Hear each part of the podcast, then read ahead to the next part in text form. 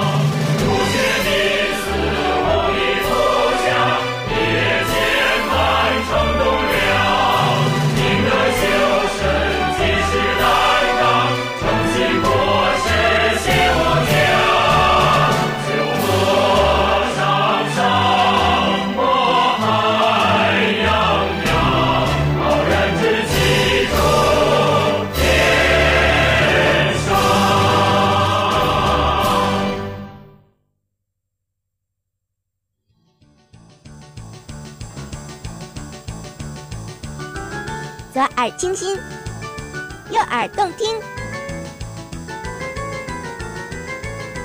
这是天生的声音。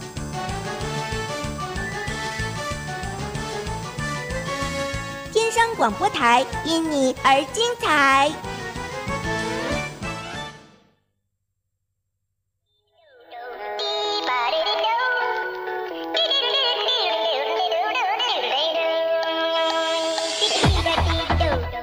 放飞年轻的心，聆听青春的渴望，呼吸新鲜空气，感受清新味道。让我们一同呼吸着校园新空气。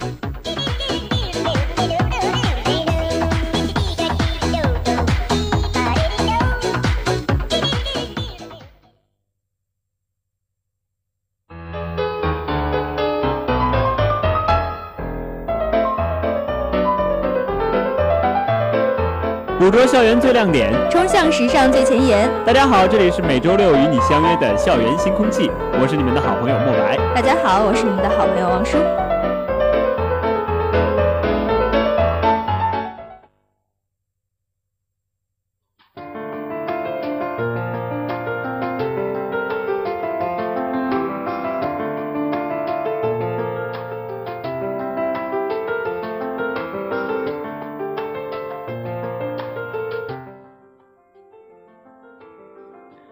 眼间开学就已经快半个月了呀！来到学校之后，感觉自己瘦了不少，好心疼自己啊！你说这不知道多少人天天想着减肥都减不下来，你这一开学就说自己瘦了多少，还说心疼自己，真是拉仇恨。就是前几天我还看过一个关于这个皮包骨头的一个新闻，就说一个姑娘嘛，然后呃太瘦了，就是因为走在路上的时候，她其实是初中生，然后大概呃九十斤左右，走在路上有人说她腿胖，就是一个男生，而且他是心是他心爱的男孩子，哎呀，然后他就感觉整个人都不好了，他就开始每天节食，然后时间长了得了厌食症，后来他就是现在的基本上的一种状态呢，就是呃呃基本上是腿部。只有骨头，外面一层皮，然后胳膊也是一样的，但是上身还是相对正常一点的，所以我觉得真的是挺可怕的，看着就感觉不像一个正常的人类。看来你有这个趋势啊，是吧？没有没有没有，其实我也不是想减肥，主要是啊来到学校这之后，这边的伙食真的有点吃不习惯，哎，还是挺想念家乡的饭菜，想念妈妈的味道啊。早知道这样的话，当时应该在家里头多吃点的嘛。你说你说这话的时候，我就想啊，你早知道这样，你别来不就好了吗？啊，这这不行。对吧？其实还还好啦，就是因为你们大一嘛，然后想吃家乡菜很正常，毕竟已经吃了二十多年了，突然一换水土，尤其还不是本地人，一换了不是妈妈的菜，就更加就是回家过了趟年，对对，所以但这个其实还是挺好办的。就像比如我大一的时候，嗯也特别想想念家乡的菜，想念家乡的味道，想念小时候的味道。然后怎么办呢？我就让我的这个爸爸妈妈还有我的小朋好朋友们给我带那个家乡的我从小吃的一些特产，比如说我们家那边特产就是泡菜呀之类的。然后像那种都是有密封包装的，啊我就会让他们寄过来。对对对对，然后所以你要是想念家乡的味道，其实不如让你自己的就是朋友们给你寄点儿过来，对吧？我之前就看到湖北的有一个小女生小朱，向自己的男闺蜜也是同样的抱怨说学校学校的馒头不地道，馒头 对，可能这个湖北的馒头比较好吃，啊，对，没准对，然后其他地方的馒头都不如湖北的馒头好吃，是吧？有可能，有可能。馒头不地道还，然后结果她的男闺蜜呢，就是嗯，还是非常懂她的，然后给她寄去了一袋儿山东的馒头。哎，为什么是山山东东的？的馒头，对，这是一个多么感人肺腑的故事啊！跨省运馒头，对对对，你有没有在这个家乡上学的好朋友，也可以让他给你寄点这个家乡的味道吗？我看还是算了吧。这个，你看，就像这个寄馒头的男闺蜜来说啊，嗯一个馒头两块，一个一袋馒头啊，也就两块四，但是运费就得十块钱，多不划算。而且这个馒头寄过来之后也硬成石头了呀，更别说从我家那儿寄菜过来了，还有什么烩面，对不对？啊，寄过来 那面面条也就成面汤了，我 估计到学校菜也是渣渣了。是啊，这个但是。嗯你说这个礼轻情意重嘛，对对吧？千里送馒头，呃，什么价高什么的，是吧？情这个情谊高嘛，反正就是情谊的价高嘛，对吧？人家小猪也就说了，就算是磕掉了牙，我也要吃下去。所以最重要的还是这份情谊，还有这个想法，对吧？对对对，重要的就是不在于你给不给我寄，在于你有没有想要帮我这个圆我这个小梦想的一个心，对吧？对对所以有网友就说了，像什么方力申和邓丽欣呀，还有陈赫、许倩、许静呀什么的，这种十年的恋爱也都分手了，也不能再相信爱情了，所以还是友情比较靠谱。嗯，你说的对。寄的明明是馒头，但是却用普通的快递寄过去，能不硬吗？啊，要是夏天，我估计馒头也馊了。啊，如果我是是小猪的男朋男男闺蜜的话啊，不是男朋友，你这是怎么的？春天来了，就是 啊立马就化身人家男朋友哎，是吗？我要如果我是她的男闺蜜啊，我嗯就去她的学校亲手给她蒸馒头。你说像你说像这样的男生，人家女生想吃家乡的馒头啊，就给寄一袋石头过去啊，难怪也只是闺蜜。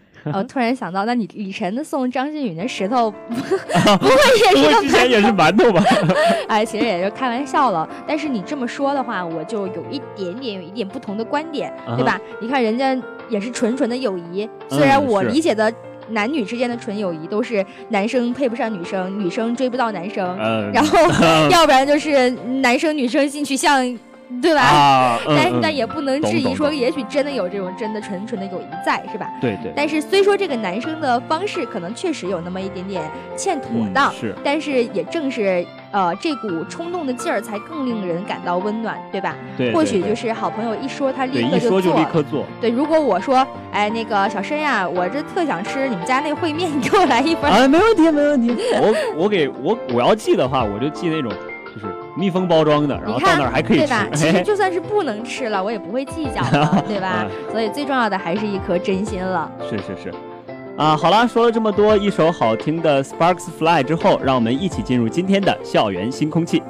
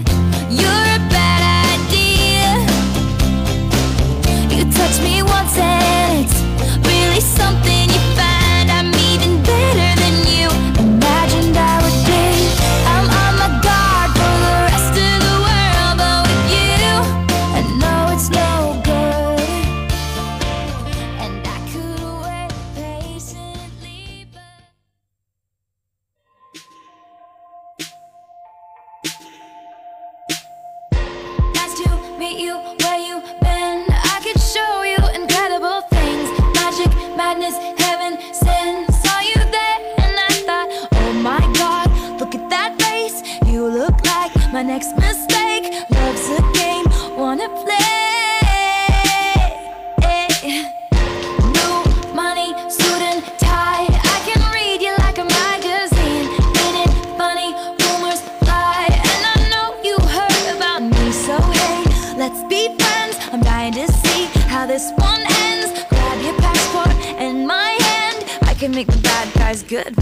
Weekend. So it's gonna be forever, or it's gonna go down in flames. You can tell me when it's over. mm, if the high was worth the pain. Got a long list of ex-lovers. They'll tell you I'm insane. 'Cause you 汪叔啊，怎么感觉你今天不是特别精神呢？没有以前那么活力四射了？难道，人家还是很可爱的嘛。那当然必须可爱，嗯，就是精神状态感觉没有那么好。难道是因为学习压力太大了？啊，但是不应该啊，我感觉你不是那种会操心学习的人。哎呀，我觉得你这个今天的这个这个这个这个这个这个这个这个从来没有像你今天说过这么诚实、这么优秀的，不这么这么这么，哎呀，怎么说呢？说到我心坎里了。啊，对，像我这么优秀的学生还用担心学习吗？只不过我最近老是感觉没有什么没怎么休息好，你知道吗？哦尤其我每天早上起来的时候，基本上就是属于那种起来了看看手机啊啊，七点多，呃，我再睡五分钟马上起来，然后就这样。一直持续到了中午十一点，啊 对我真的是感觉最近精力特别的不旺盛，而且再加上你看我刚刚跑过来的时候，就把我整个人都累得不行，然后我现在什么也不想干，哎，不行，我要睡觉，坐一会儿去啊，你自己 solo 一段吧。啊，我知道你这是怎么回事了，你这个就是运动不足。你平常如果就是多锻炼锻炼，没事儿跑跑步啊，做做操，或者咱俩约个打台球，打台球，对不对？哎哎，打台球，哎，这个可以，哎，可以有，可以有，对，保证你晚上，保证你晚上干劲儿足，白哎不不不，那个晚上睡得香，白天干劲儿多。那个一点都不污是吧？啊，对，一看你就是晚上干的比较多，啊。晚上这个经常熬夜吧？确实经常熬夜啊，好过跳过跳过这段啊。你说这个学校运动会马上就要来了，你这个要是再不抓紧时间锻炼锻炼，我估计到时候，嗯难道你去当个啦啦队吗？哎，一看你就是大一小孩，真是太无知了。像我们这种老学姐，还用参加运动会吗？哦，难道？其实只是他不邀请我们参加而已。好吧，好吧。对你别说，我还是挺羡慕那些明天要不是即将要参加运动会的人。主要是我明天要体测了，要体测测八百米，然后这个时候我还在特别愁这事儿呢。然后尤其是在周三，我中午我还看了公管学院的省建大赛之后，我就更觉得自己真的是应该好好锻炼锻炼了。高手在民间这句话可真不是说着玩的。哎，你别说，周三中午的那个跳绳大赛啊，我也去看了。啊，哎，我刚才刚说完神剑大赛这么洋气，然后到你这儿变成跳绳大赛了，突然让我自己 low 了好多。没有没有没有，你接着说，你怎么会去看这个呢？就是就是因为我在图书馆嘛，然后突然就被那后头那个锣鼓喧天、鞭炮齐鸣的喝彩声给吸引过去了，听着那个一浪高过一浪的呐喊。简直是要上天呐！有一种 有有一 有一种这个周杰伦演唱会的感觉是吗？啊，对对对对 啊，其实是这样的，他们那天的确实挺热闹的，因为他那个比赛非常项目很多，然后主要分为跳绳和踢毽子两种，嗯、所以叫绳毽大赛嘛。啊，对,对,对。然后旗下呢有各自有很多的分支，比如说跳绳就分为编花、双摇、两带一等等等等五种的比赛方式。哦、其实呢，在之前，呃，这个我跳跳绳的时候还不知道有这么多的花样，我也不知道有这么多花样，对，就知道跳跳过了就行。啊，对对对，那时候还是考试嘛，对。对对对，然后那段时间就是基本上都是跳一个，然后还费劲，对对对，然后还要要求个数，对对。其实像这样的感觉，那个花样很多啊，观众当然看起来就比较爽，嗯、啊，但是就是可怜那些选手们了，啊，前线还在紧锣密鼓的进行着比赛，后场也没能歇着，啊，一直在不停的练习啊练习啊，有的选手才刚从赛场上下来，然后就又得接着开始准备下一场比赛了，挺心疼他们的。那你你你你初中的时候有没有考过这种像体育加试啊，就是这种呃比赛，不是不是考试啊这种的？啊，考过倒是考过，不过我当时选的没有没有选跳绳，我选的是哦，你们是有可以选的，对对对，两个可以选。哦，我们是必须要跳的，我们就有一项跑步，然后跳绳，然后还有什么来着？坐位体前屈，啊这个是必须要跳的坐位体前屈是负的，重点都不是在于这个，我重点我最大的缺项就是缺憾就是跳绳这一块儿。啊然后就像皮其他的就可以很棒，但是跳绳就是基本上都不上摆。然后一上摆就掉，一上摆就掉，就开始卡那儿了，你知道吗？然后后来就是，嗯，这个呃，在第二天马上就要加试的前一天晚上，我就一直跳，一直跳，一直跳，然后跳到我都困了，就闭着眼睛跳。哎，我发现，突然发现，原来闭着眼睛跳这个就不容易掉，你知道吗？啊，到了第二天的时候对，到了第二天的时候，基本上我全都是闭着眼睛，一口气从不过百的一种状态跳到了两百以上。所以对，所以就是说，呃，这个不仅仅需要你考试的这个硬硬场的一种能力，还有就是你后面要一直不停不停的练习，这是嗯非常有必要的。对毕竟上这样的运动呢，也不不是那种一时半会儿就能够让你跳到很好的，它是可能需要练习。对对对，所以每个班夺冠的这种希望呢，也其实就只是在那么几个擅长的人身上。比如说，你要是身轻如燕是吧？那个跳绳，跳起来呃，什么各种花式的，然后甩绳啊，什么乱七八糟都会的这种人 对对对对，他往往他就是顶梁柱，不管是怎么样的一个项目，他都可以跳得很好。所以，这个参加的这几个项目里面，都能看到这几个顶梁柱的身影。嗯，别说我去现场的时候，还真看到一个顶梁柱啊，这个跳绳、踢毽子样样精通，而且更令我佩服的是，人家还和我一样是个男生。哦，那还真是挺厉害的。对对对，是个男生，呃看着那个轻巧的毽子在他脚尖上，那个上起落下飞飞起的，是那叫一个轻盈，而且人家的另一只脚还一步都没有挪过，哎呦，连我都不得不说，真的是佩服。对，不仅仅是跳绳跳得好，而且踢毽子也踢毽踢得很好，对吧？对对对还，嗯，还不只是不仅仅是这样的，像比赛的时候，还有一组呢，就只有他这么一个男生，这一枝独秀马上就成为了一种焦点。但是我还纳闷儿呢，你说他一个大男生能比得过这么多女生吗？毕竟这些都是我个人觉得是女生的运动。对对，男生一般感觉不是很擅长这些运动。对对对，感觉挺木的是吧？是是那结果他周围的两个女生都掉了，呃掉了好多次，掉了两次了，然后他居然还是不为所动。然后其中有一次呢，其中有一个女生把他这个毽子踢到了他的比赛场地。哇，对，原以为他会被打乱节奏，对吧？没想到人家就移了一下脚，然后轻松的就化解过去了，简直是无形当中虐了场地上比赛的妹子，也虐虐了我们这些围观的妹子们。这个步伐惊人，哎，对，人家不但会踢毽子，而且这个难度颇高的双摇都不在话下。我之前我试了一下这个双摇啊，嗯。嗯，绳都没摇起来，而且没事儿，我这个双摇一般都是 往往往身上抽，而且最高难度的那种双摇。缠起来。对对对，最高难度的双摇就是，哎，绳呢？绳呢？哎，看，看，蹦起来，蹦起来了，完全看不到绳的那种感觉哈。就就别自己再往里跳了。对对，像我们那种，那双摇就是摇完了之后，呃，抽完自己抽别人，抽完自己抽别人。啊，不过我当时仔细观察了一下，嗯就是选手们感觉还是很有技巧，毕竟都是专门练过一些，对吧？嗯而且就是他们两只脚是轮流跳动，既能加快动作，而且又易于掌握节奏。嗯，这个确实是没少下功夫。对，那前面说了这么多大神，他们这些选手呢，大概之前肯定是有经验的。嗯，是，但是也不乏有一些选手呢，因为经验不足，到了场上一个都跳不过去，哎，呃，还不如上的是吧？对对对。不过人家也丢那个，对，不过人家也有对策，那就嗯是混淆视听。哎有一组这个呃，一组就是二带一的这个三个女生，嗯一边跳绳一边给自己计数，然后你就听他们数，数着数着就从十多个变成了五十多个，啊，我可知道这个，了就。是是不是就是十一、十三、十四，然后五十一？对我们以前那个仰卧起坐，就是每每年就是那个体测的时候啊都会做仰卧起坐，然后就是两个女生互相数嘛，嗯数的时候都是一、二、十一、十二、二十一、二十二。老师我们做了四十一个，其实根本就不到十个，你知道吗？我我们我当时这个就引体向上的那个体测，我也是这么过的。对，感感原来这个大家都是流传这个就是已久了，这招这招确实挺好用的，就是如果不仔细听的话，真的会被忽悠进去，嗯完全就是把裁判啊带跑偏的节奏。对。等哎，我觉得等校运会的时候，没准可以试一试，咱咱也拿个第一。你想的可能有点太简单了。你说人家裁判也不是吃素的，嗯而且每一个裁赛参赛的这个选手呢，都有一对一对一对一的这个监督的裁判为他们计数。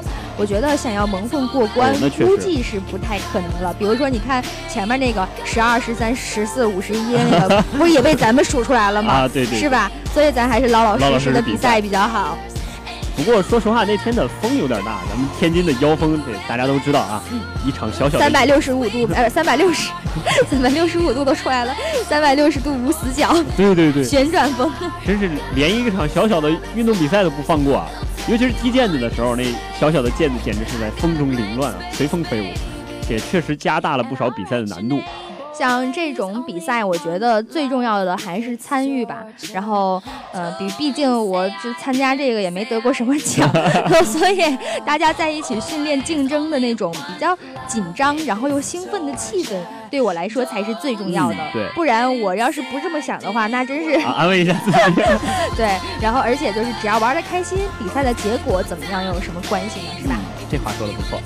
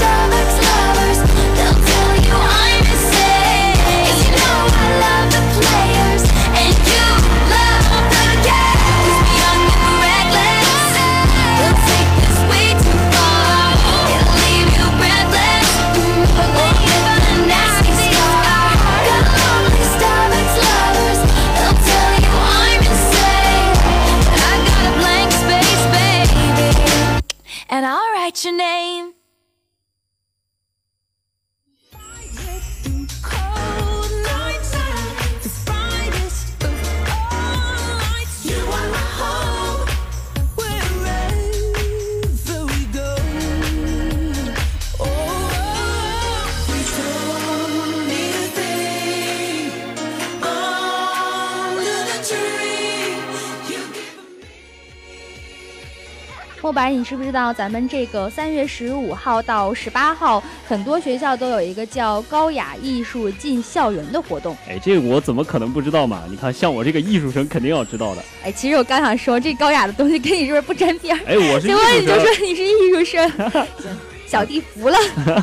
这个活动去年咱们学校也办过，对对对，哎，咱们是那个是白天鹅吧？好像是。啊，那个、那个、那个，反正我知道蕾也也很棒，对，嗯，听说今年就是感觉今年比去年的那个，听说起来就是有很大的改进改进。呃，不啊，有改不一样是吧？有改不过虽然。去年那场我是没赶上吧，这毕竟还在高考哈。啊，不过这次我真的要好好的看看。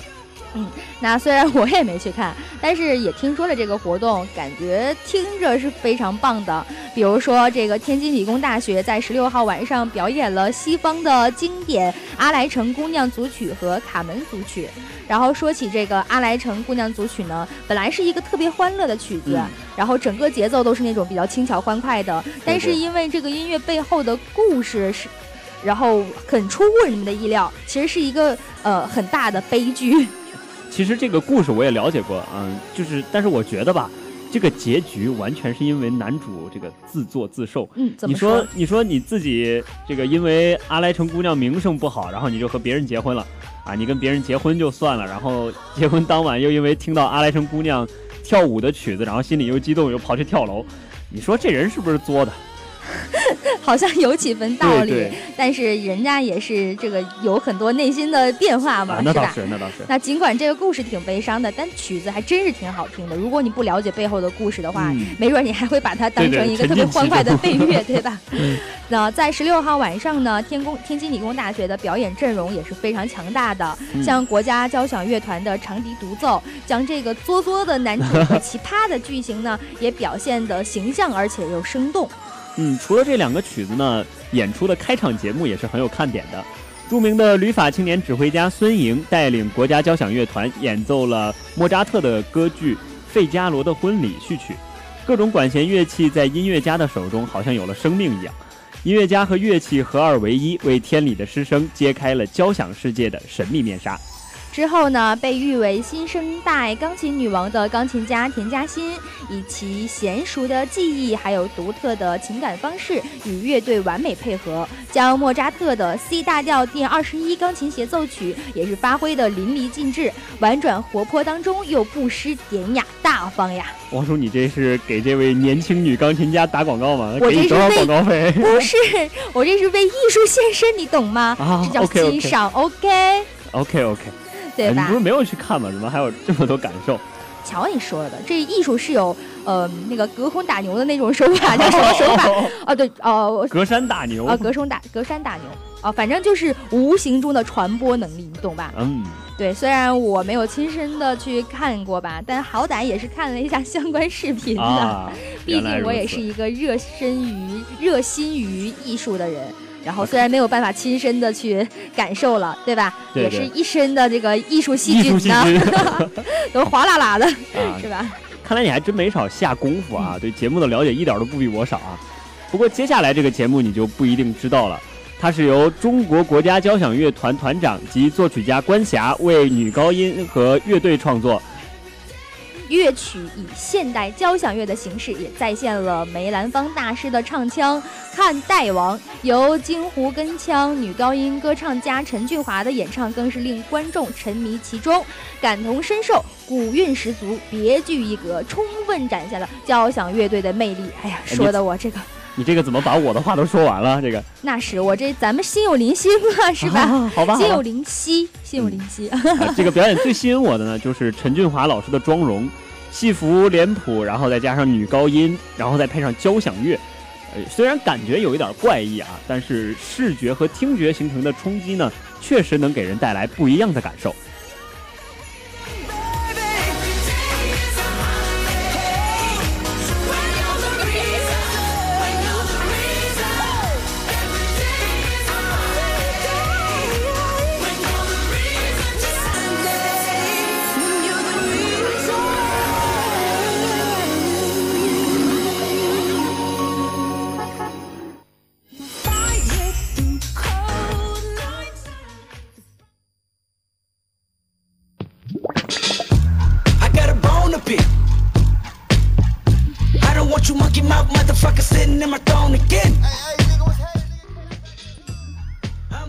像高雅艺术进校园这个活动里表现的呢，虽然是高雅艺术，但是如果你真的用心去听了、去欣赏了，啊，当然还是不一定能够欣赏得了啊 啊！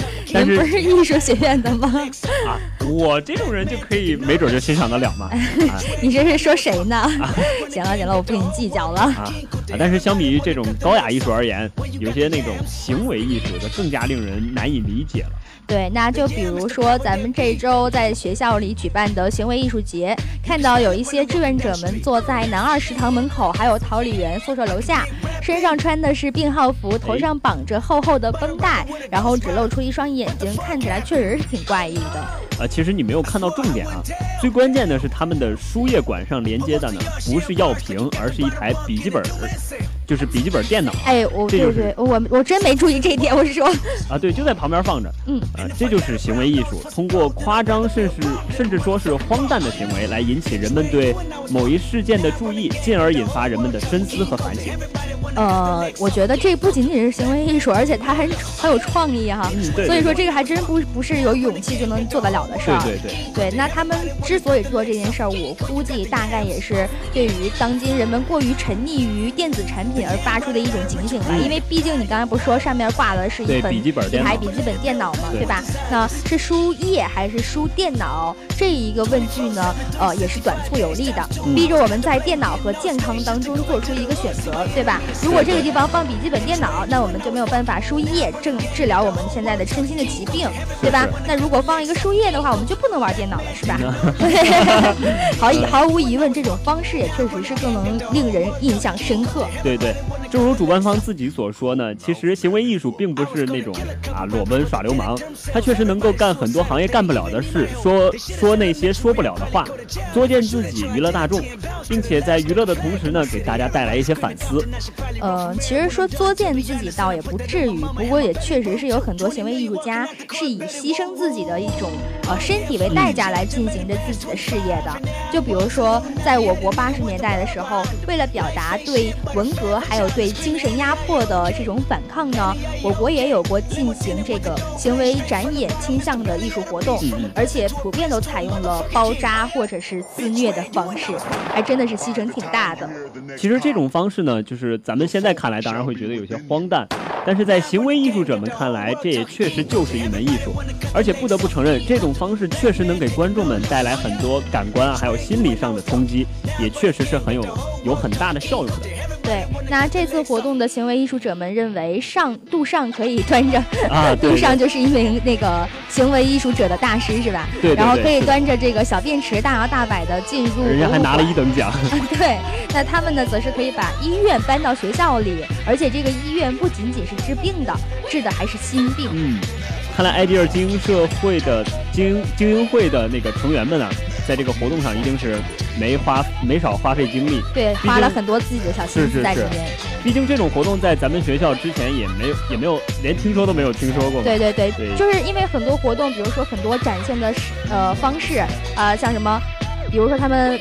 呃，表演个节目都用什么反串呀？这这类的，虽然是创意的，但实质上有很多先例。但是这个行为确实是还是在学校里之前就没有见过，对，第一次看到的。嗯，也希望他们的这些良苦用心呢，能够得到大家的理解和认同。对，大家平时还是尽量的少玩电脑和游戏了，是吧？对对。就说你呢，平常少玩电脑和游戏，你就辐射的头都大了，是吧？啊。你看，实在无聊的时候，还可以听听广播呀，对吧？多听听咱们的节目，来支持支持我们。啊，行了行了。我们啊。给咱们打上广告了啊！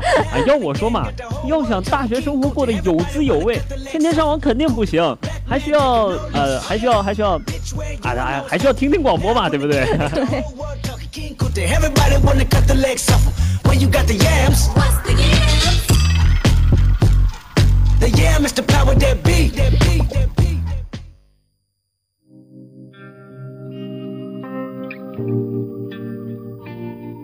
？I've made up my mind. Don't need to think it over. If I'm wrong, I am right. Don't need to look no further. This ain't love. 新鲜、前卫、奇特、有趣，最好玩的流行吧。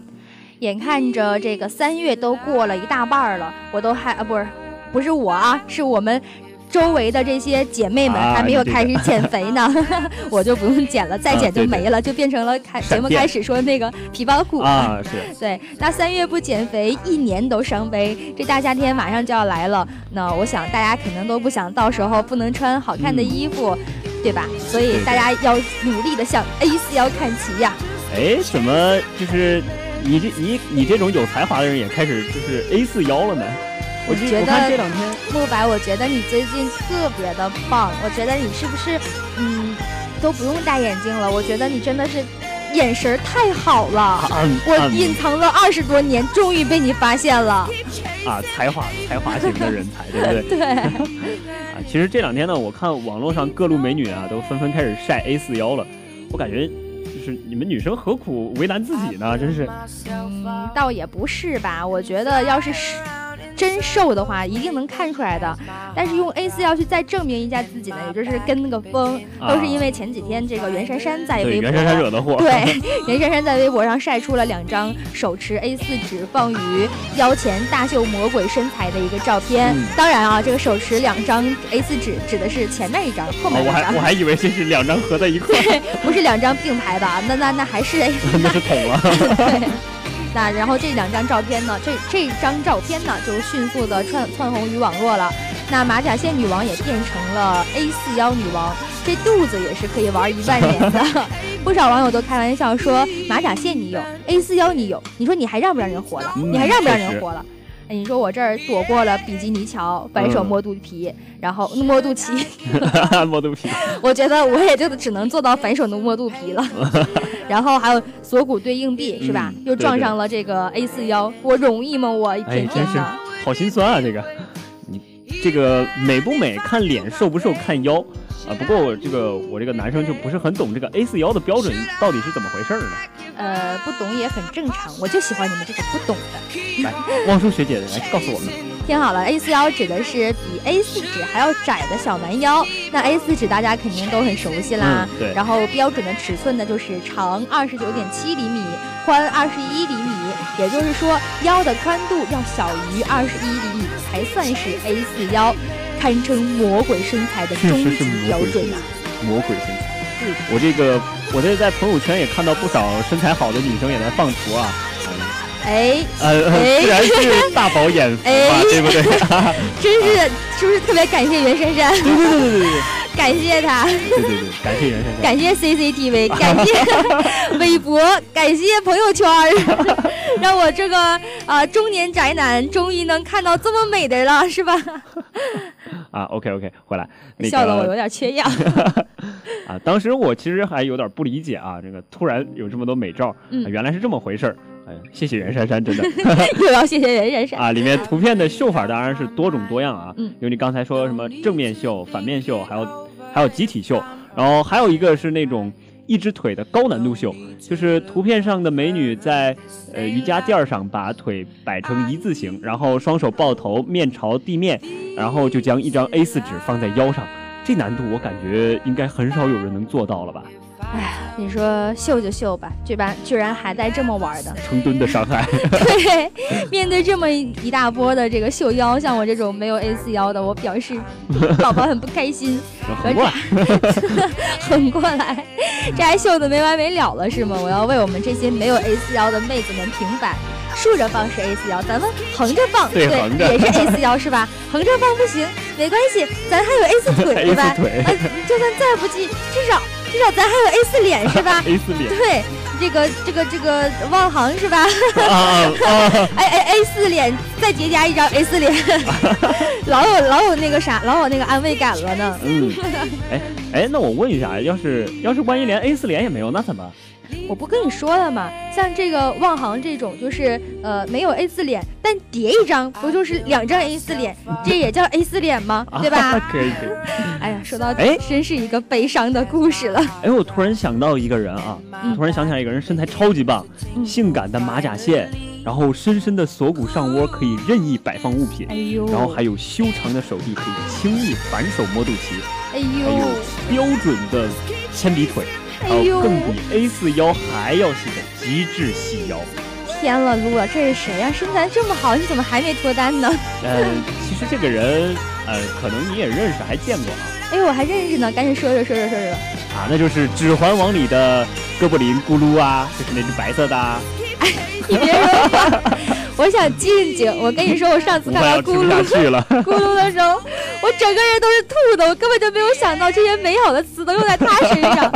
呃，算了，我觉得那身材好是好，但是我觉得我现在也挺好的，是吧？嗯毕竟那个难度系数确实有点大，我也不想追求。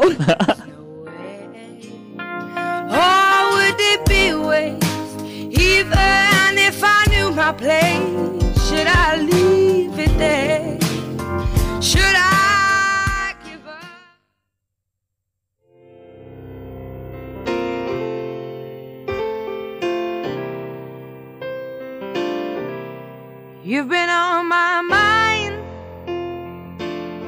I grow.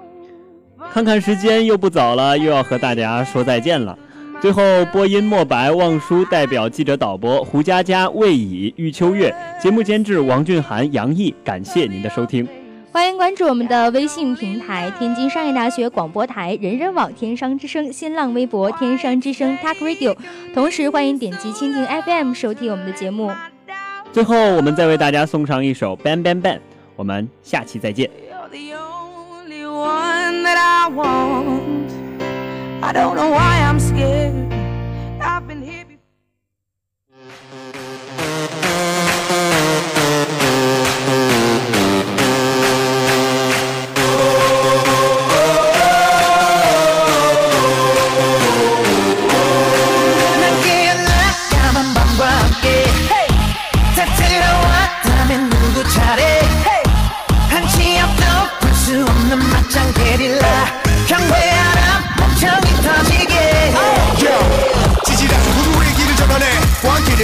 남자들은 분위 여자들의 간식 유머를 자신감이 불만해. 난 그런 듯이 너무나도 뻔뻔히 네 몸속에 파고드는 알레르기. 이상한 정신에 술렁이는 천지.